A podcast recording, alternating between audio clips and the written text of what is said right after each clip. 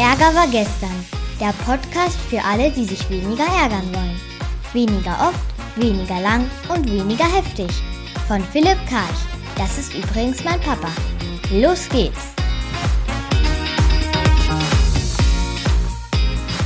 Wir gucken uns wieder die Ärgerangebote an und zwar im Bereich Medien, Kunden und in meiner eigenen Welt. Ich fange an mit den Medien. Da gab es einen Vorschlag zu Sonderrechten für Corona-Geimpfte. Und zwar, der Heiko Maas ist ja Außenminister und ich gehe das jetzt mal durch anhand des Biber-Modells. Also erst die Beobachtung, dann die Interpretation, dann die Bewertung, dann die Emotion und dann die Reaktion. Also was ist da in der Öffentlichkeit passiert? Beobachtung. Es gibt Teilimpfungen, ja. Also nicht jeder kann geimpft werden, weil es gibt nicht genug Impfstoffe zurzeit. Ne? Also gibt es ja die Lieferengpässe und so weiter. Also es gibt einen Teil, wo geimpft ist und einen Teil, wo nicht geimpft ist. Und jetzt ist so, die, wo geimpft sind, die sind ja weniger ansteckend, glauben manche. Ne? Also es ist sehr wahrscheinlich, aber ist nicht sicher. So, und jetzt hat der Heiko Maas, der ist ja Außenminister, hat er gemeint, weil die sind jetzt nicht mehr so ansteckend, können die ja jetzt wieder in Restaurants gehen. Und da haben sich manche jetzt geärgert, dass er diesen Vorschlag gemacht hat. Warum? Also, ich meine, das ist so ein bisschen so ein Glaubenssatz. Na, sind die jetzt ansteckend oder nicht? Die sind sicherlich weniger ansteckend wie die anderen, aber vielleicht auch ein bisschen. Da muss man also überlegen, weiß ich jetzt zu 100 Prozent, dass die weniger ansteckend sind? Weiß ich nicht. Ne? Also, es ist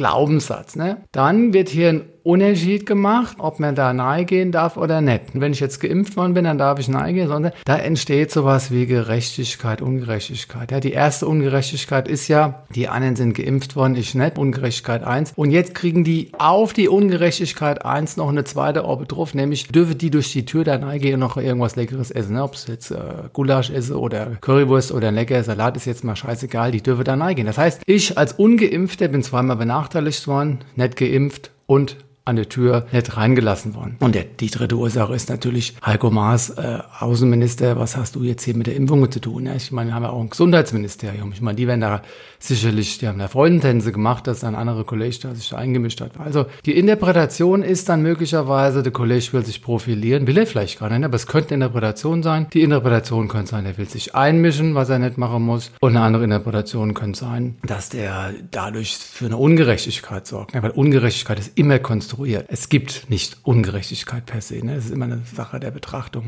Die Bewertung, die jetzt kommt, ist, ist nicht gut. Ne? Es ist nicht gut, dass er das macht, äh, weil was haben wir hier für Konfliktursachen? Einmal, das ist eine Zielursache. Und zwar, entweder soll halt niemand da reingehen dürfen oder alle. Das könnte so ein, ein Wunsch halt sein. Dann ein Rollenkonflikt. Heiko, warum du? Ne? Das, das könnte ja auch jetzt hier jemand anderes sagen. Also du bist nicht zuständig. Dann Thema Bedürfnis, nämlich Gerechtigkeit, was ich gerade schon ausgeführt habe. Oder Sicherheit. Man könnte auch sagen, ich fühle mich nicht sicher, solange es nicht bewiesen ist ist, dass die Geimpfte sich dann nicht, äh, auch weiter anschenkt. Glaubenssatz, was ist sicher und so weiter. Ne? Was ist dann die Emotion? Die Emotion ist, ich krieg Wut, möglicherweise dann als, als jemand in der Öffentlichkeit.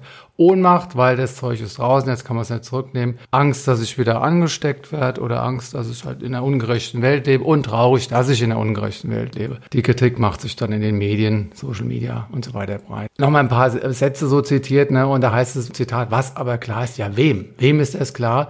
Und welche Referenzquelle hat derjenige dann? Und das, den, den ich persönlich da auch schwierig fand und ich meine, da verwechsel ich das jetzt vielleicht mit dem Konflikt in Medien und einem eigenen Konflikt, aber gut, kommt jetzt hier zusammen. Zitat, ein Geimpfter nimmt niemandem mehr ein Beatmungsgerät weg. Ne? Also wenn ich den Satz höre, das geht so Richtung Rivalität und eigentlich wollen wir doch solidarisch mit dieser Bedrohung umgehen. Deswegen den Satz finde ich äußerst ungünstig, weil er einfach einen Keil zwischen die Leute treibt, wo geimpft worden sind und wo nicht. Weiteres Zitat, damit fällt mindestens ein zentraler Grund für die Einschränkung der Grundrechte weg. Ja, welche Gründe gibt es denn jetzt, wenn das eine ist? Und was ist das Kriterium für zentral? Das bleibt alles busy nebulös und dann natürlich unklar und da entstehen dann gerne mal Konflikte. Was haben wir noch? Ja, was ich, was ich ganz großartig fand, ist, auch Maas erinnerte an die Betreiber von derzeit geschlossenen Restaurants, Kinos, Theater oder Museen. Zitat, die haben ein Recht drauf, sagt wer, unter welchen Bedingungen, ihre Betriebe irgendwann, ja, wann eigentlich, wieder zu öffnen, wenn es dafür eine Möglichkeit gibt. Und die gibt es, wenn immer mehr Menschen geimpft sind. Weil die gab es vorher auch schon, ne? die Politik hat ja Nein gesagt. Also, denn wenn erstmal nur geimpft im Restaurant gehen, können sie sich nicht mehr gegenseitig gefährden. Okay, auch hier wäre die Frage. Aber was ich großartig finde, die Politik schafft ein Problem, nämlich Restaurant zu, und löst dieses selbst verursachte Problem durch eine Teilöffnung, nämlich für die Geimpfte. Also hier könnte man auch sagen, hier generiert sich jemand als Problemlöser des selbst verursachten Problems. Das ist eigentlich ganz schön schlau. Das wäre ungefähr so, nee, ich hau dir auf die Fresse und dann gebe ich dir ein Pflaster und dann inszeniere ich mich in der Öffentlichkeit als Retter, weil ich habe dir ein Pflaster gegeben. Okay. So viel zum ersten Thema. Kommen wir zum zweiten Thema. Von der Kunde hat einer gesagt, die hätte nur eine begrenzte Zeit im Meeting und das macht ihn so ein bisschen beklomme, weil er hat Angst, dass die Zeit am Ende fehlt. Und dann die Interpretation ist Annahme und Erfahrung. Der Redebedarf sprengt den Zeitrahmen. Es droht also ein Ressourcenkonflikt. Und äh, das finde ich natürlich nicht gut, dass der Ressourcenkonflikt ist. Dann habe ich da Wut oder Ärger, dass das passieren wird und Ohnmacht, weil ich kann die Zeit nicht festhalten und ich habe natürlich Angst, dass es wieder passiert. Also alles Projektionen aus der Vergangenheit in die Gegenwart hinein. Welche Optionen habe ich jetzt als Führungskraft oder als derjenige, der wo jetzt verantwortlich ist für das Meeting? Also Option eins, nix. Ne? Ich mache einfach gar nichts, ich lasse es laufen. Ich vertraue, dass es gut ausgeht. Option zwei, ich äußere eine Bitte mit Begründung am Anfang. Zum Beispiel, bitte fasst euch kurz, beziehungsweise seid konkret. Der Einwand, das sind unspezifische Begriffe. Ne? Also was ist schon kurz, was ist konkret? Für den einen ist 10 Sekunden kurz, für den anderen ist 15 Minuten noch nicht mal angefangen. Ne? Also so unspezifische Immer schwierig. Außerdem ist es eine ein unterstellter Vorwurf, dass sie das nicht tun würden, sonst hätte ich es ja nicht gesagt. Also hochgradig gefährlich so. Ist nicht falsch, die Option, aber ist gefährlich. Option 3, die Zeit proportional gerecht aufteilen. Ne? Haben wir 60 Minuten Zeit, wir sind 10 Leute, also 60 durch 10, da kommt 6 raus, jeder hat 6 Minuten und wir drücken da immer auf die Uhr. Ne? Das ist der Einwand natürlich, viel zu dogmatisch. Der eine ist vielleicht viel schlauer, hat viel mehr Engagement, da gebe ich dem doch gerne eine Minute von mir ab. Vielleicht will ich ja gar nicht babbeln, ne? da bin ich ja froh, wenn ich nicht reden muss. Also das mit der Option 4, erstmal eine kurze Runde mache mit dem Statement von jedem und jeder und dann können wir vertiefen. Nicht? Und dann könnte man sagen, achtet dabei darauf, dass ihr möglichst prägnant, kompakt seid, damit möglichst viele zu Wort kommen. Ne? Also man dieses Bedürfnis der Gerechtigkeit, der Effektivität, Effizienz in den Vordergrund stellt. Wenn ich alle erstmal ballen lasse, so Art Blitzlicht mache, dann sind alle erstmal da gewesen und wir lernen ganz viel voneinander und dann haben wir das Bedürfnis nach Gerechtigkeit schon mal erfüllt. Option 4 finde ich relativ empfehlenswert. Dann würde ich auch noch eine Option 5 hinterher schieben und zwar Störungen haben Vorrang aus der themenzentrierten Interaktion. Störungen haben Vorrang heißt, wenn ich eine Sorge habe, dann soll ich die ansprechen und zwar sofort,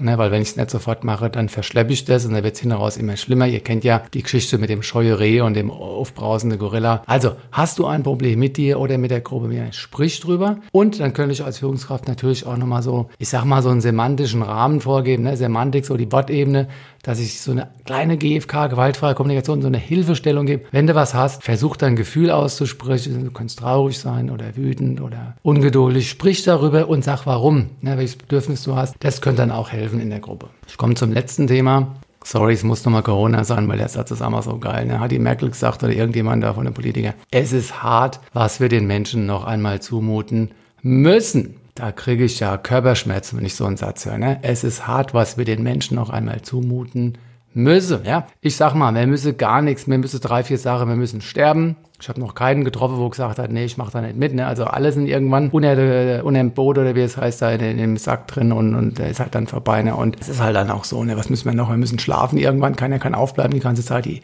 die Augenlider gehen auf und so, wir müssen manchmal aufs Klo gehen. Also ich muss nicht aufs Klo gehen, aber ich muss austreten. Ne? Also ich kann natürlich auch hier sitzen bleiben, da läuft es in die Hose rein, ne? da kriege ich Scham, ne? oder ich fühle mich schuldig, wenn es dann stinkt. Und wenn ich dann die Leute, die Gesichter sehe, wo die mich angucken, dann werde ich vielleicht nie wieder eingeladen. Also das geht nicht. Deswegen sage ich, ich muss nicht aufs Klo, sondern ich entscheide mich aufs Klo Klo zu gehen, weil ich hier nicht für euch in die Hose machen will, weil ich habe keinen Bock auf Scham. Das heißt, aufs Klo gehen ist eine Präventionsmaßnahme, ist eine Strategie zur Schamvorbeugung oder Schuldvorbeugung. Deswegen der Satz, es ist hart, was wir den Menschen nochmal zumuten müssen, ist scheiße, der ist richtig falsch, weil richtig wäre entscheiden. Es ist hart, es fällt uns schwer, aber nach Abwägung aller Vor- und Nachteile, aller Risiken haben wir uns entschieden zu verlängern. Das ist Verantwortungsübernahme. Das ist meine Kritik hier. Hier wird keine Verantwortung übernommen, hier wird sich versteckt hinter irgendwas. Nicht müssen, sondern entscheiden. Wir entscheiden uns dafür, weil, und jetzt kommt eine gute Begründung, wir sind uns bewusst, dass wir es nicht wissen.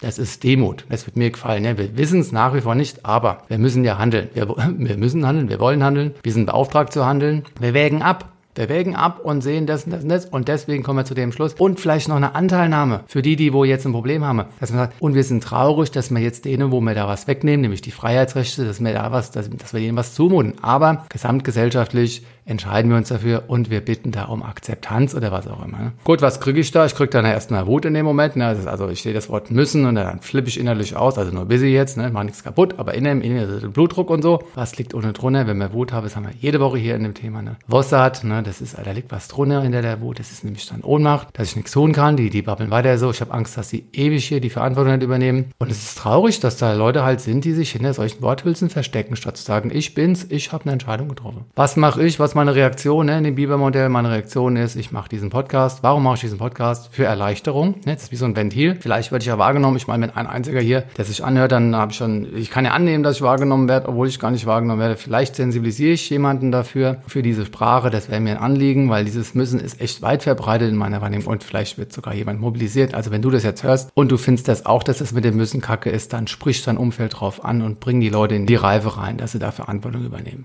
Das war der Anti-Ärger-Podcast für diese Woche. Wir haben uns drei Themen angeguckt. Aus den Medien das Thema mit den Geimpfte, dass die da in die Restaurants gehen dürfen und die anderen nicht. Das zweite Thema war äh, bei den Kunden, wenn so ein Meeting begrenzt ist, von der Zeit her und was du da machen kannst. Und das dritte war der Satz, es ist hart, was wir den Menschen auch einmal zumuten müssen, das eigentlich das Wort entscheidend viel besser gewesen wäre. Damit beende ich den heutigen Podcast und ich wünsche euch eine ärgerfreie Zeit und bis nächste Woche. Das war eine neue Folge von Ärger war gestern, dem Podcast von Philipp Karch. Hat dir die Folge gefallen? Ärgerst du dich jetzt weniger oder ärgerst du dich jetzt sogar noch mehr? Der Podcast geht auf jeden Fall weiter und wenn du magst, bist du wieder dabei. Bis dahin, viel Spaß mit all den Ärgerangeboten.